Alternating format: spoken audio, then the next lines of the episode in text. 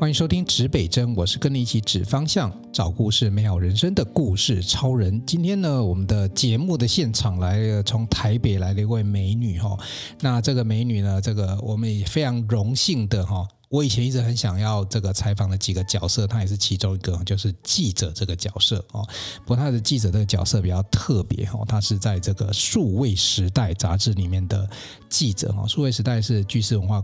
这个公司，然后它这个这个是集团底下的一个频道。那这个我先来欢迎哈，我们邱品荣是我们的数位时代的采访编辑，品荣跟大家打个招呼。嗨，大家好，我是品荣。然后呢，我现在呢是任职于数位时代，然后担任这个采访编辑，就是大家知道的记者的这个工作。这样。嗯。那目前呢，我们也有主持，就是数位时代的这个 podcast，其中一个频道叫记者茶水间。嗯。那也希望大家可以多多支持。对，哎，你看我们访问这个同行哈、嗯、，podcast 的时候呢。嗯 我们就这个，我就最轻松的。为什么？这个可以自自来自来内容哦，我不用花我太多时间哦，就直接把自己介绍出来，这很棒哦。那大家呢可以去关注这个数位时代，也有一个 podcast，这个我要先跟大家讲一下，这是我也是经常去听的一个频道，它有太多棒的内容。然后虽然叫记者记者茶水间了哈，可是他不是在讲一些八卦了哈。但取我觉得取这个这个这个节目的这个这个小名称，我觉得蛮有趣的哈。嗯、那请品荣先跟我们介绍一下，因为呃我是那种就是数位时代陪着我长大的，因为很久了，这、嗯、这个从以前的纸本杂志时代是我的学生，然后一直到现在，它是一个叫做。资讯界我觉得很重要的一个平台哦，那不只有书，不只有纸本的，还有各种不同的平台。可不可以跟我们介绍一下，你们到底有哪一些不同的这个可以让大家接触到资讯的管道？包含平台，包含这个纸本，包含杂志等等。嗯嗯嗯、好，说实在其实是一个呃，算是媒体集团那、啊、下面其实有三个大的子品牌，一个就是呃。我们集团的总称叫巨思，嗯，那下面就是数位时代，然后呢，经理人，嗯，以及有一个设计的杂志叫做 Shopping Design，嗯，那数位时代下面其实有呃有两个，还有两个子品牌，就是子品牌在子品牌，一个就是创业小聚，嗯，那数位时代本身是聚焦在财经跟科技，嗯，那创业小聚本身它就是更聚焦在这个新创的事业，嗯，另外一个子品牌叫做 Web Three Plus，那 Web Three Plus 是今年刚上线的一个。新的频道，嗯，那也希望大家多多支持。那主要就是在讲这个区块链啊、NFT 啊、Token 啊这些最新的科技趋势。嗯，那第二个就是旗下的大品牌经理人，我想应该大家都更熟悉，就是在这种 Seven 啊或各个通路其实都买得到。嗯，那主要就是讲一些商业策略啊，然后或者是这个经理人带团队的一些决策的技巧啊、方法啊等等的。嗯那最后一个 Shopping Design 当然就是跟前面两个比较不一样，它是所谓的设计杂志。嗯，那里面呢，我先跟大家推荐，就是风呃照片我都觉得很漂亮，它就是非常有艺术风格，然后会找一些设计设计师啊什么等等来进行访谈这样。嗯，那主要是这三个。那我们其实集团下面有做很多事情，包含我们呃像经理人下面就有这个新商业学校，嗯、那它主要是做一些线上课程，然后会制作一些新这些直播啊等等的一些很。很多会找一些就是有名的讲师来分享，这样，以及就是我要补充一下，刚刚就是这个任大哥前面有讲到的这个 podcast，其实我们。整个总频道名称叫数位时代，嗯，呃，记者茶水间是我们呃数位时代的记者群自己制作的一个频道，嗯，那会叫茶水间原因是因为它是一个比较轻松聊天的啦，嗯，比如说大家来聊聊什么是 Micro LED，用一个比较轻松简单的方式，嗯，那可是数位时代另外有有每周会更新的另外一个子频道叫做是我们总编辑的会客，呃，算有像总编辑会客室，是是我们的这个总编辑王志仁，嗯，那他会找一些就是大咖的来宾，然后进行。这种干货非常满满的访谈，我真的觉得那超级干货。我每次听啊，我坐车开车，比如说比较长远的，我就很喜欢开你们的频道。是是，对是我开车也经常听到品荣的声音。对，然后还有一个是数位关键字，那这是每周六更新，它就会有一些 Martech 的知识。嗯、那最后一个就是 Web Three Plus，其实也有一个单元叫快转，那就是讲一些区块链啊等等的。那其实。不管我们做的资本还是声音的这种露出，我们其实目的都是希望可以用很白话的方式跟大家讲，就是这种科技好像很困难，然后很遥远的东西。对啊，其实数位时代是真的很棒的一个，我其实把它称为平台了，因为它是个集团，可是它整个平台里面有很多不同的。呃，形式的露出包含纸本、包含资讯、包含声音哦。那我为什么一直推呢？因为我觉得你如果说今天身为一个现代人啊，我们不要讲说什么样年岁的人，但你活在现代，很多资讯你总是像可能有人连 mar 什么叫 market martech 他可能都不懂，或者说他可能比如说什么新的车用科技啊，像今天比如说品龙在我们这办，其实我他在我们办公室已经。很长一段时间，他刚刚下午都在工作，真的认真的在工作。然后比如说就遇到一个突发新闻，他真的也身为记者，他就要赶快去处理。然后我刚刚听这个品荣哦去介绍自己公司集团，我都觉得我今天在访问的是公司的一个大主管哦，因为他的那个台风啊，就是那个稳定度很高。然后我刚才想说，哎。我有问他说到这个杂志多久？哎，那个年限跟我想象的不太一样，所以我就要回过头来。这个品荣这个这个人哈，这个一定一定有一些这个他的一些训练哈。品龙，你可不可以跟我们分享一下你的学经历？你是、嗯、你当初是念什么的？然后我们再来推敲一下，哎，你现在到这边的工作是怎么转化？我们先介绍一下你自己过去的所学好了。好。呃，如果是学经历的部分，老实说，我觉得总结四个字就是不太不务正业啦，不是一个对我不是一个不务正业的人。那其实我自己是我是东吴法律跟中文系毕业，我是双主修毕业，嗯，所以不知道大家知不知道，动物法律其实要念五年，那再加上我双主修，其实我动物法律其实在法律界其实是很有名，就是大家想到法律就是那几个学校嘛，就是大、东吴啊。嗯就是我的前辈们都很厉害，但我没有。对，然后呃，其实我念蛮多年，然后毕业之后，其实我呃那个时候呃理应大家听法律系就会觉得说，哎，你应该会去考律师啊，或者什么这样子。但因为其实我是从太阳花学运那个时候毕业的，嗯，那其实我那时候对于法界没有很多的信心，就是本来是有一腔热忱啦，后来就没了这样。后来我就是在反正因缘际会下，我就先去做了补习班老师，就是、嗯、就是教课啊这样子。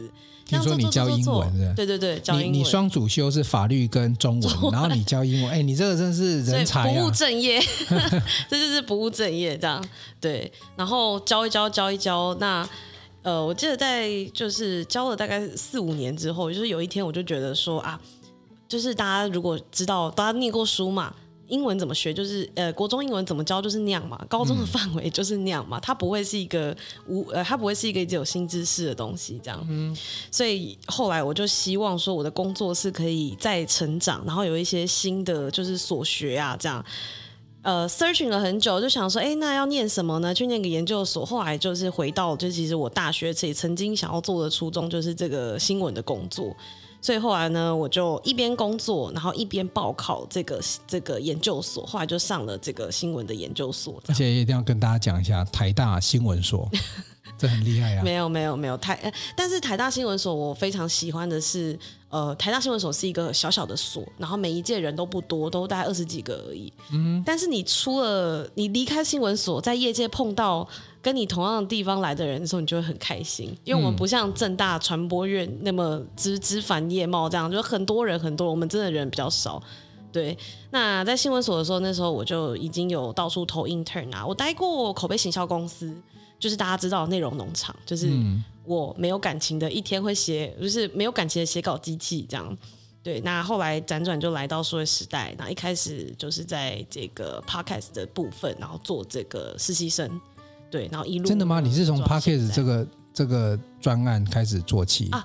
最一开始是帮数位时代写外稿，那外稿就是呃，稍微解释一下，外稿就是说，今天我不是正式记者，但是可能就是说我写一篇稿，然后呢，呃，内部看过，觉得呃，这稿可以发了之后，就会有稿费，它是一个固定长期合作的，嗯，你可能每周要给他一篇或两篇，然后他会跟你讲大概的字数这样。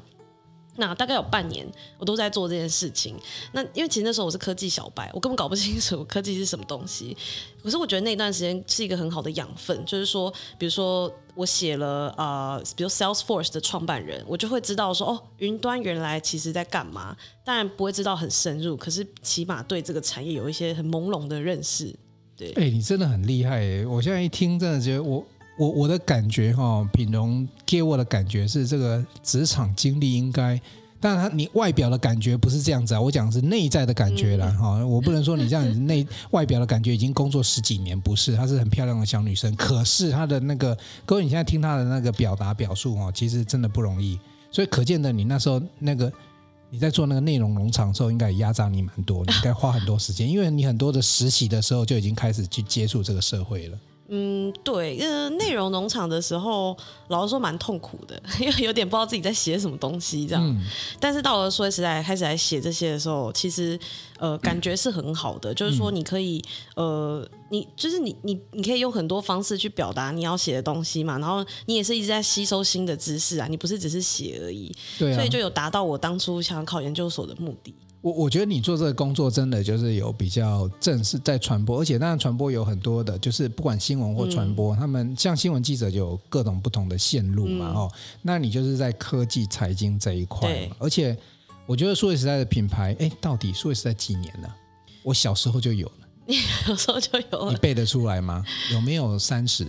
记得有二十，一定有二十。嗯，对，因为我以前在念五专的时候就有这一本杂志，了嘛。对，那时候就是 PC Home 也有出杂志哦，最早是他们好像是差不多前后期，反正就就兄弟，对对，很很接近。对对，可是数位啥数位时代是一直坚持，就一直坚持。你到现在你坊间一样还是买得到这个纸本杂志。对，就我觉得一个杂志社要做这么坚持，做这么长的一段时间不容易。不过我相信也是有转型了，因为你们的那个什么。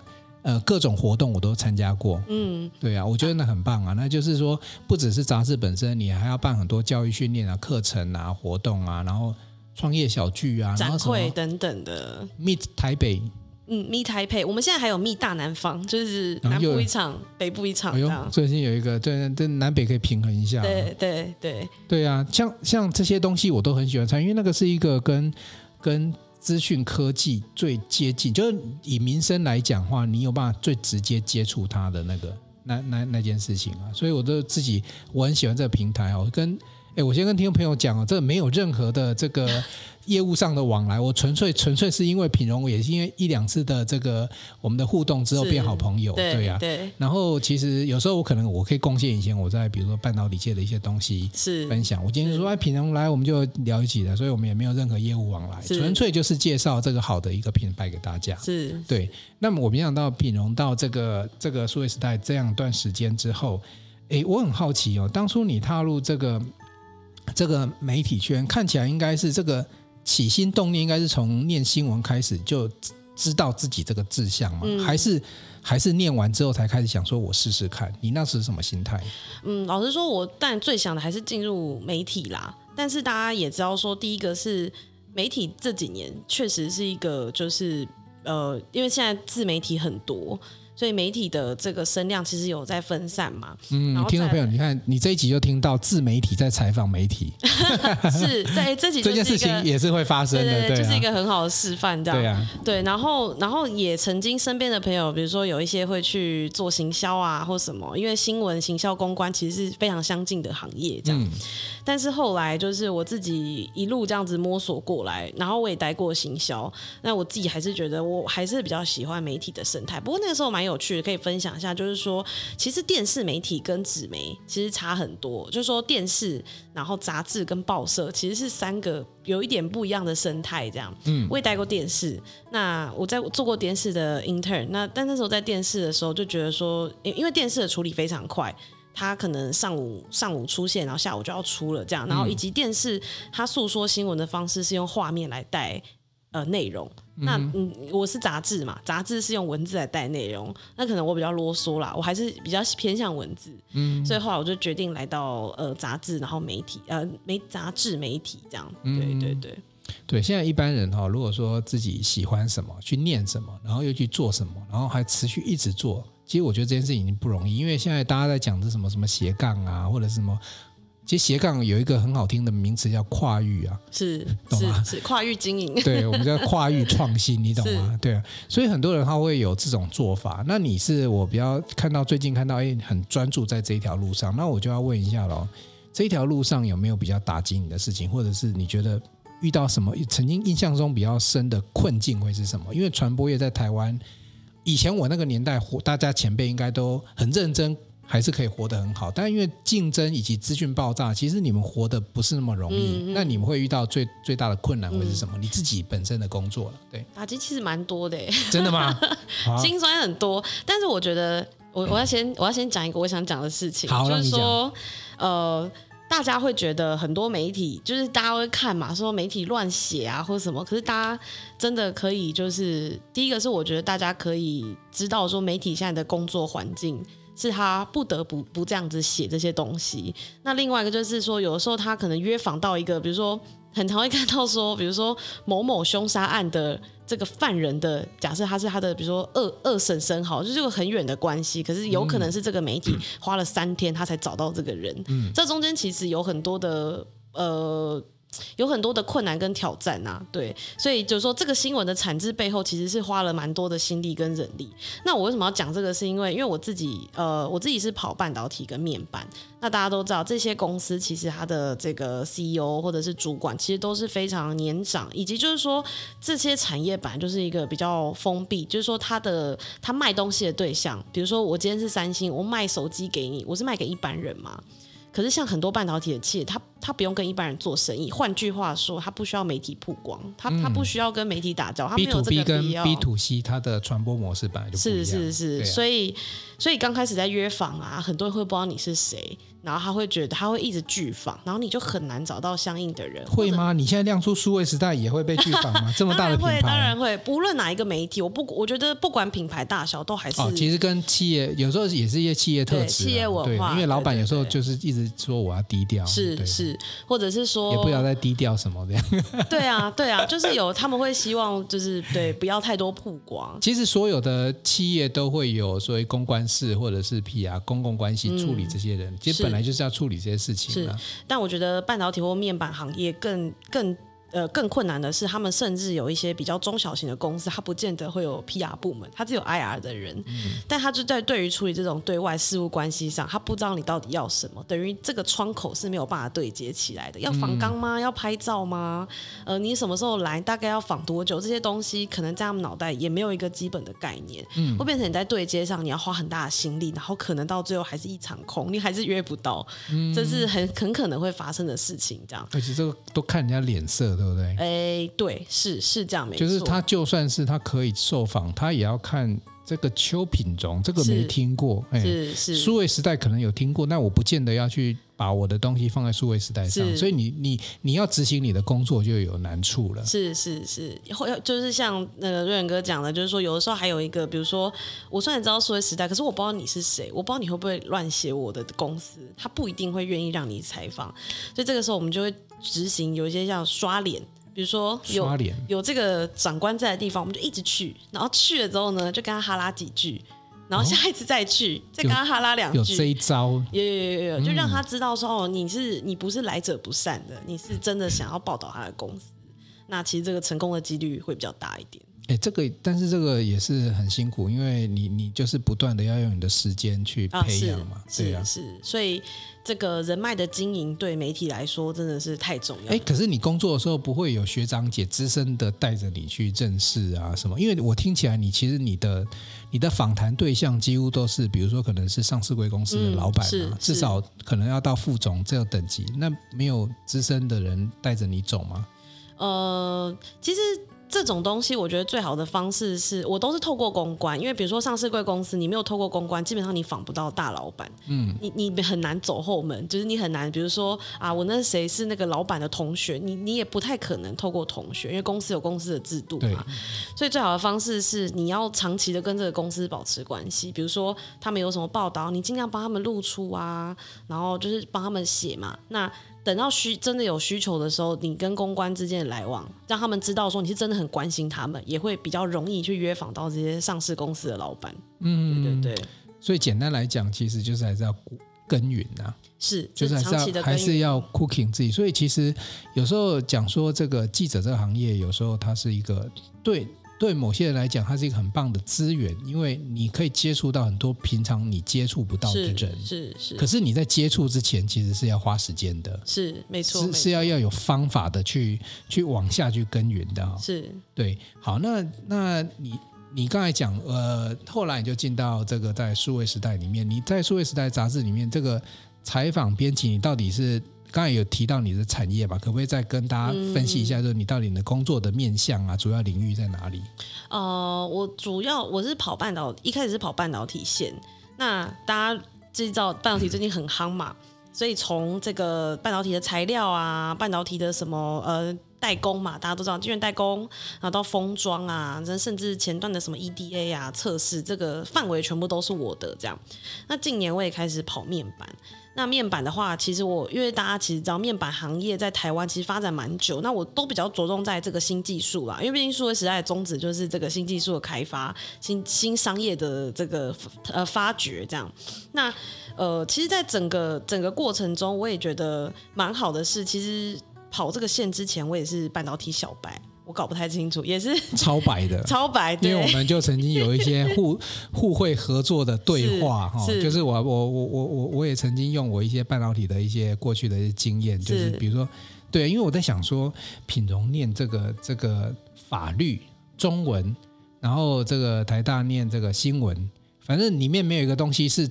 连一堂课都修不到半导体制成，没错，完全文科的背景。对，这个小女生，然后她现在要做半导体的报道，这真的是我觉得像，其实我啊、呃，应该是你老板把我推荐给你嘛，是是是对对是。那我跟你老板的那个就是就是智仁哥，那个其实那个缘分也是在一个场合上，我跟他也没有很直接的对接关系，但是我觉得人就是一个缘分。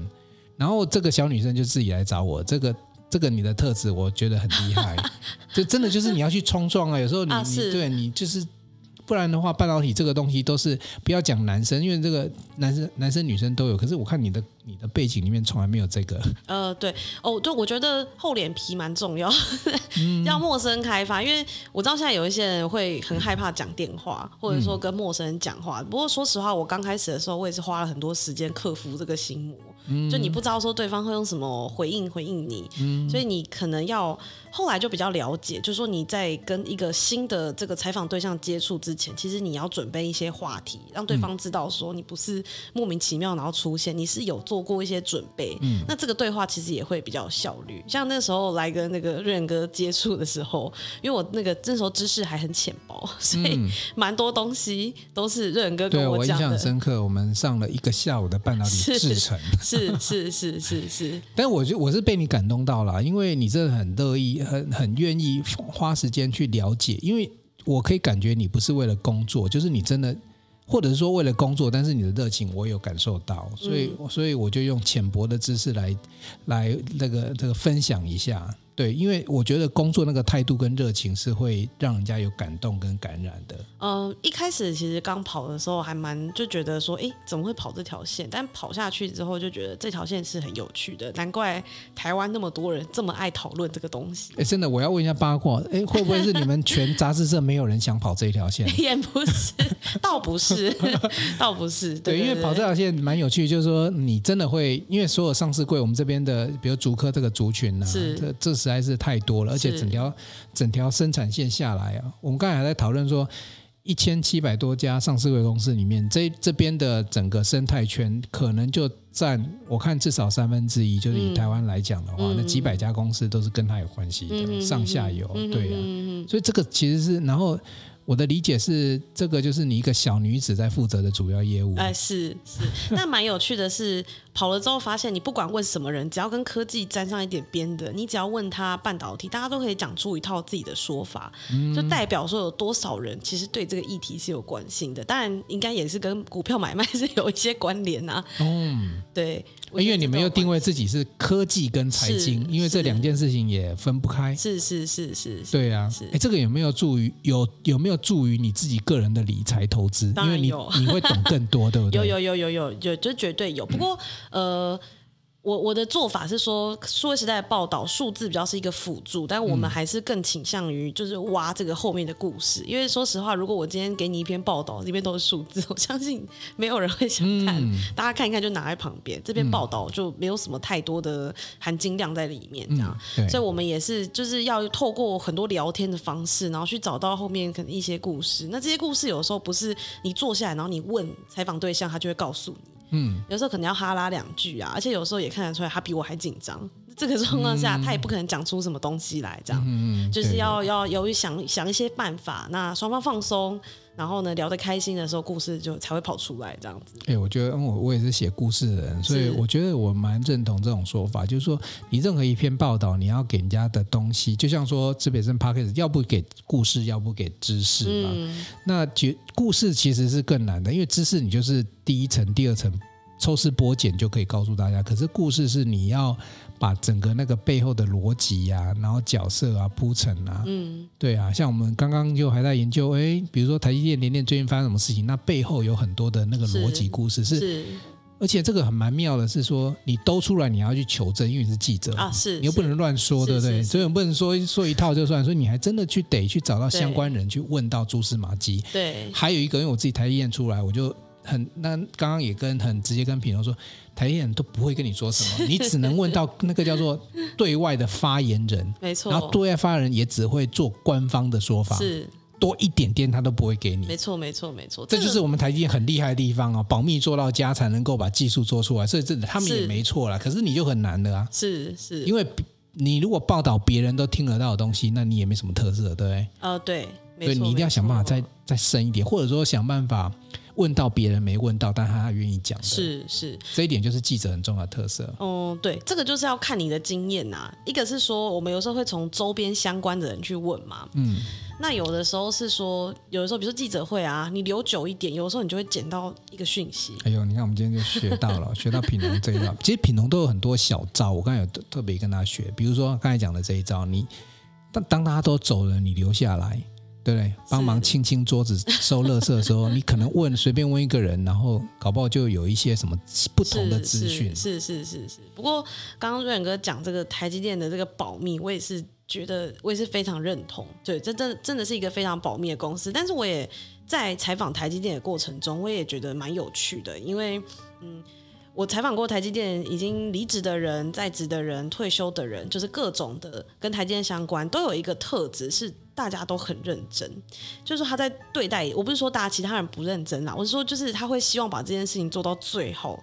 然后最完美，然后不要有什么差错出现，这样，甚至是比如说我们在采访的时候，公关也会就是非常认真的，你一字一句，他其实都很认真的听，这样。那我觉得蛮惊讶的，因为你一个公司雇佣这么多人，不会每个人都那么像，啊、可是台积电出来的人。真的就是个性都很很相近。我们今天从两点做到现在六点多，四个小时。是对，我们当访问就是这个这个半个小时啦。对，对我们就是很认真在做的事情。对对对对对，我也是后台积电。对对对对对，就有这个特色。哎，我问一下你，你你有没有印象采访过比较大的老板？嗯，就是就是比较印象比较深刻，因为你一个小女子哈，就。这这个单刀直入，直接就是直捣黄龙到总部去哦，有没有这个比较深刻的经验？呃，我采访过有两个，一个是这个台积电的这个现在的人资副总，就是何丽梅副总。哦，OK，对我采访过他，他非常资深。那边跟大家分享，我采访他前一天，我也是在家里，就是。呃，演练了蛮多次沙盘推演。通常我们的做法就是访刚出来，然后做功课，那当天就会直接问问题。但是因为我实在是很紧张，嗯，所以其实那前一天我做了蛮多的准备，这样子。那我觉得有做准有做准备这个。采访中来回的这个丢接球，就是说，哎，他讲了一个什么，我可以立刻回。我觉得这个是，呃，这个是差非常非常多的。嗯。那另外一个是我采访过，另外一个是美光的目前的台湾美光董事长，那卢董辉先生这样。嗯、那呃，我称呼他博士好了。对，那博士也是，就是我做了很多功课去采访博士。那原本看起来博士博士是非常工程师类型的人，嗯、就是说你他他他。他一个萝卜一个坑嘛，说一是一，说二是二。嗯。但是就是我那时候后来问他一些兴趣啊、爱好的时候，就是博士就直接分享他手机里面这星空的照片给我啊，嗯、什么山峦的照片。就是说，我觉得看到科技人比较暖的那一面。对对对，就是记者有趣的，就是说你可以走到这些人旁边，嗯、比如说你今天在报道上看，都会觉得这些人很生硬，然后你就哦，他就是一个很厉害、很会赚钱的 CEO，可是。记者当你可以靠近他的时候，记者工作可以看到他们就是很人性的那一面，然后知道说哦，他就是什么样个性的人。嗯，我觉得这个是记者就是工作里面我觉得最好玩的地方。对，我觉得真的哎，这个我我觉得有时候这也是一种成就感，嗯、就除了你访问到你要的，然后你又发现多了一些边际效应，发现一些这些长官们或者是主管们。不为人知的一面。是，那他也不吝让你知道。是，我也跟你分享一下，有一次这个联发科蔡明介先生。是，对啊，我们做了一个纪录片拍摄，然后因为那个纪录片必须到海边的潮间带去，是，那潮间带非常的滑，我就请这个请他幕僚跟蔡先生说，请他一定要穿这个雨鞋，就一定要防滑了，嗯，因为那个潮间带有那个苔藓的时候是很容易跌倒的。那这长辈年纪那么高，以及他身家，这个我负不起这个责任 哦。对啊，所以他就真的穿的非常的，我我都形容那个陈雷的装扮哈、哦，就是很很自己家里阿公的那个装扮出来，因为他就是很必须到海边去，你就不能再穿西装打领带。是是是。可是你就看得到这个长辈很可爱的一面。对，按、啊、那张照片，我就又把它拍下来，就觉得哎，这个。人生又一个解锁，是他其实是不介意怎么打扮嘛，他就是想要把这件事做好而已。其实很多的很多的主管们，很多的老板们，其实他都不介意，只是我们会想象他好像好像是没错没错没错，对，就是我我们不见得一定要太设限，有时候在某一些这个规范里面，对，我我相信他或他的幕僚其实都很乐意让大家知道。那老板也是人，是 就长得自己像自己长辈一样啊，对啊，所以有时候做采访记者，像我拍纪录片，其实也会得到这种成就。对，不是跟他拍照解锁，跟他拍照其实没什么好解锁，而是说你导引的他，或者说你看像刚刚那个。呃，美光的这个主管董事长，他董事长，嗯，给你看他的兴趣嗜好，是你有没有觉得你人生交了一个忘年之交？他年纪应该比你大很多哦，大很多，大很多，对对对对，他是真的是就是真的是长辈，但那时候收到当看到当下就觉得说啊，原来他不是像外表那样冷冰冰的人，他是有很多爱好、兴趣、想法的人。对对对，他他而且他愿意分享，我觉得我讲的解锁是说，代表你对自己。自己做这个工作是被人家肯定的，嗯，是对，因为他一定是肯定你才会给你看我自己比较生活的一部分，啊，不然就我们就应对如流，没错工作对啊，所以我觉得这个就是做记者或者做媒体的工作一个不一样的成就感，是好，听起来其实这个品荣是对工作非常认真的人哈。我问一下你的生活作息啊，你一个记者生活作息，你大概呃，就是说。你你你平常怎么样去规划你的休闲活动？我应该这样问，因为工作的归工作，你你到底有没有休闲呢、啊？我有啦，我有啦，我有啦，对对对，诶。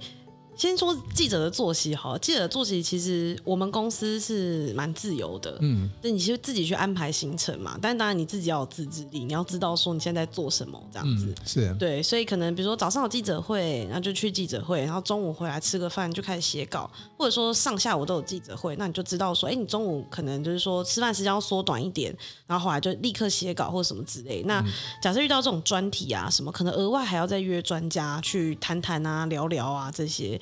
所以其实记者的工作里面包含两大部分，除了写稿、参加记者会，还有一部分就是一直跟人家聊天，一直让人家就是可以告诉你一些，所以说哎有趣的故事啊等等的。对，大概的作息是长这样，就蛮自由的。嗯、那另外一个就是说，我自己我自己平常的话，我自己周末我有的时候就是就是跟大家差不多啦，就追追剧啊，看看漫画啊这这一类的。那我自己反而周末的时候不是。会呃，虽然我在科技媒体上班，但我自己本人不是就是那么爱好三 C 产品的人，嗯，所以我可能就还是看就是比如说纸本的书，或者说我还是很喜欢手写字或什么之类的等等，对，听起来是蛮有人文气息的科技记者。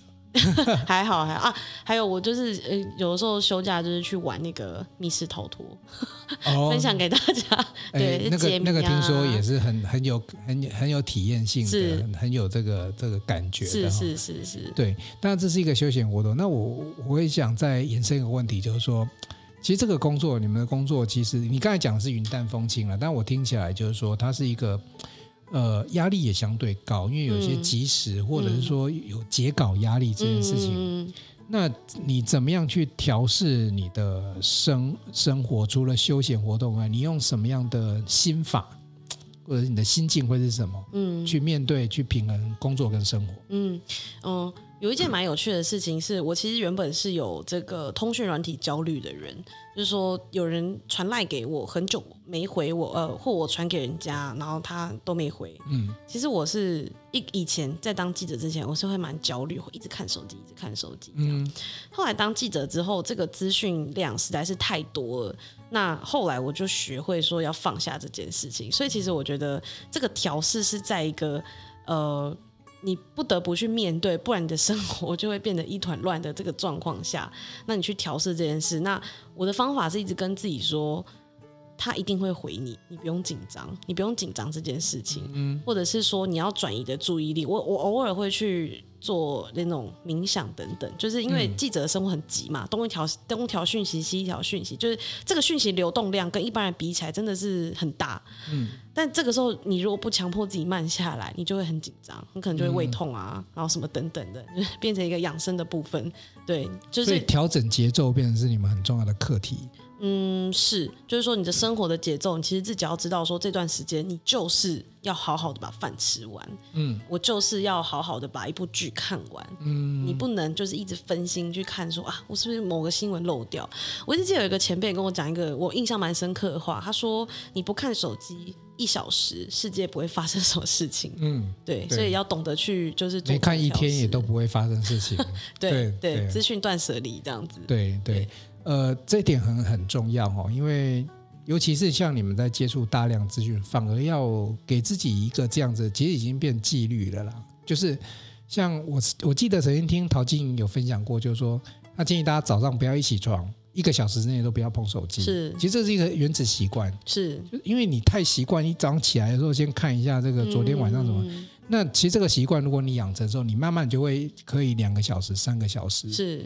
对，那像我的工作其实刚好相反，是我有时候，比如说像我们现在录 podcast，我一定不会去，没办法回，对，或者是我教书我演讲没办法回，我也会有焦虑，就是什么，我我的海量资讯就在我的演讲结束之后一划开，哇，几百则，超级多，嗯，对，但是我也要学会就是纪律，就比如说我快速的去过滤要或不要，然后只只回最重要的，对，不外乎是妈妈、老婆什么家人，这个是第一哈，是是。是。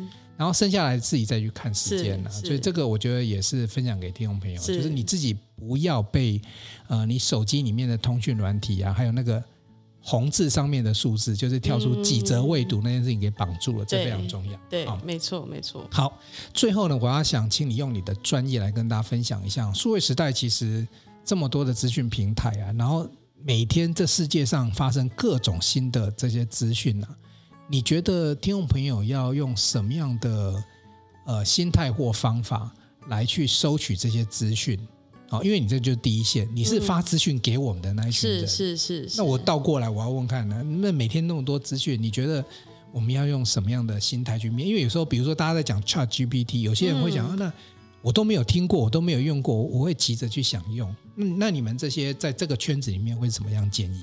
哦、嗯，第一个是我觉得大家不要太恐慌，因为我记得 ChatGPT 出来的时候，大家很多都觉得说我是不是跟不上时代了，但是没有这么恐慌。嗯，那我觉得大家可以先去找一个你平常很信赖的媒体资源，大家一定都有自己很信赖的，嗯，这一类的媒体，它一定会出。你想知道的事情，比如说 ChatGPT 很很红，它一定有相关的文章嘛。嗯，你看完之后，我觉得你可以就是沉淀个一阵子，然后你再去看其他文章。你不用觉得说我一定要立刻跟上这个东西。嗯，因为老实说。这个媒体上面给你的讯息很多就是炒一波流量，我讲实话就是一波流量。对，我们就是要听这个。不，这个也是因为这个，这个是这个生态就会，这个生态就是这样子的。他告诉你最新的，那同样的，他也要去收取到它相对应的流量。是，比如说去年元宇宙一出来，大家就很 FOMO 嘛，然后那个、嗯。呃、NFT 就一直买啊，然后 NFT 就跌了嘛，就是就是太紧张。我觉得大家就是要知道说，这个东西它或许是有未来发展性，可是它出来之后，其实你跟上，你知道啊，这样子就好了，你真的不用就是觉得说我一定要把它用到怎么样，因为其实这种这些题材，它都还有一段发展的时间。嗯，那他也不是说现在你不跟上，你就一辈子就完蛋了。其实没有这样子。我觉得大家第一个就是大家可以筛选一下这个媒体的这个讯息，然后了解之后呢，再判断一下，我觉得就好这样。然后另外一个是，我觉得你在面对啊、呃、海量资讯的时候，我觉得大家可以找一些关键字啊，嗯，因为像我自己会去看，比如说这篇报道里面它有数字，然后有比如说有分几点，就是告诉你说要注意哪些，我觉得这篇报道就够了。那有一些报道，它不是，它是会，它会给你一些，就是比如说，呃，某个人讲了什么东西，所以再不要就怎么样了。可是通篇没有数字，没有证据，没有办法佐证他讲的事情。其实这种报道，我觉得大家就可以先哦摆到一边去。哦哦、大家以后可以试着自己去判断一篇文章，对对，有没有佐证，对，是值的值或者是量，值有可能，比如说他是采访，我们叫做呃。呃，初级资料、第一手资料，还是说他是引用别人的？是是是是是，对对，那就不完全不一样观点了。对，这有点像试读啦，就是说，第一个是，那你找到数字之后，它的。研究呃那个资料来源可信吗？机构是什么？如果他只是说根据什么什么报道，然后什么某个商机呃来到什么千亿，可是那个机构是什么？他没写，那我觉得这篇报道你就可以先摆到旁边的，这样、嗯、对。所以我觉得这个是一个很好判别这个资讯对你有没有用，那需不需要看的方法。我蛮确定，我今天采访的是新闻所毕业的，其实这个里面有包含媒体试读的这种他们。我觉得很专业，而且品东真的是让我觉得很压抑。是，哎，他真的以以他的工作年资还没有很长，可是他讲的这些东西对我来讲是一个十几年的工作的这个资深老手在跟我们分享的东西，太棒了。没有没有，我们那个大家真的可以多看媒体试读的频道，很多新闻所的教授也努力在推动这件事情。对对，那如果你要简短的资讯，嗯，这个或者是。比较不是没沦为这个叫做二手资讯的话，这个请听 Pa 诶数位时代 Podcast 用听的就有，因为你们我有发现你们很多的内容其实是跟。当期你的杂志的报道是有相关的啊，是是，不是有相关，是一定相关的，不然你要做很多工嘛，要做很多主题，没错没错。那我猜啦，应该是说你做这主题之后，你截取里面，或者是说有些没报道的，你就会变成声音或其他方式，是再给大家。对，有一些现场趣事，我可能没有办法在报道里面写出来，因为写出来会有点奇怪。嗯，但是在茶水间这种形式的媒体露出里面。就可以谈嘛，因为它是一个很轻松的的报道，嗯、一个话题这样子。嗯、对对对。我记得你们那个频道就是包含呃智仁哥他自己的这个、嗯、这个会客室这个主要的嘛。是那哎，他也很厉害哦，他是这个清大的这个动力机械系。对，就是嗯，我我我认识他，然后我就发现说哇，你怎么懂那么多？然后其实他也不见得一定是在这个业界做过，可是他的资讯量非常的完整，是是是，所以他有办法跟任何人，就是他的来宾很多都可以直接对话，是是，就是说他不是那一种只是一个主持人，然后你发表我就问。啊，是，而是他的那个对话的内容是很有深度的。哎，对，两呃智人的、嗯、我们总编辑的这个 podcast 的单元比较像是。呃，两个人分享 insight，比较不是采访式的方式。对对对，嗯、这一集要传给志仁哥听，这样。好对，我们拍他马屁没有啦，我们是真的 真心的，是真的觉得他的这个他的那个深度，就是对话的深度。所以你去听他的东西，你会听到很深入的东西。嗯，然后你也会听到最新的资讯是。呃，记者茶水间嘛，还有一个这关键字，数位关键字，数位关键字就是会给大家一些比较，大家可能比如说 ChatGPT 是什么，它就你们会有比较 know how 形式的 Martech 啊，然后 know how 就是说跟你说怎么经营，嗯、因为现在 Martech 有太多名词出来了，然后会跟你说你要注意什么，什么指标判读这样子。嗯，所以你看嘛，你用听的就会得到资讯，所以我这个我说真的，我是个人很真心推荐你打开。这个这个 Podcast 车上的时候，或者是这个通勤的时候听一下。啊，还有那个我们的快转 Web Three Plus，请大家要 多多支持，嗯、对，因为区块链大家听这三个字，很多人会觉得很难，嗯，但其实它是一个简单的概念，然后我们也是用很简单的方式说给你听，嗯，嗯。有没有？大家听懂哦？这是很生活、很很平民化的一些科技，然后让你能够快速消化，变成你的知识，嗯，然后让你就是走在时代，不要讲最前端，但至少你不会落后。啊，是是是，对吧？是是好，今天非常开心的，我们访问到一个内心底子很人文的科技记者哦，因为他平常会看书，会写字，我觉得还会写字，这就不容易了。很多人现在只只想打字，是对不对？那写字这件事情是有点是身心灵修炼自己了，是是是，对。然后这个呃。专业也好啊，或者是这个自己的胆识、gas 也很好。我今天非常开心呢，能够邀请品荣来到我们这边节目跟我们对谈。那也期待你日后有更多更棒的这个科技报道。给大家请，请大家多多支持，谢谢数位时代，谢谢大家。果然是很棒的这个员工哦，这一集一定要让全公司人听到 哦。好，今天这一集我们就分享到这里，一个记者的科技记者的一个心路历程，然后也介绍了大家这样数位时代一个平台以及他们的一些做法给大家。大家有空可以去听去看，然后一起长知识，我们一起前进。好，东南西北指方向，找故事真人生，指北针与你美好你我的人生。我们下一期见，拜拜。想与故事超人分享你的心情吗？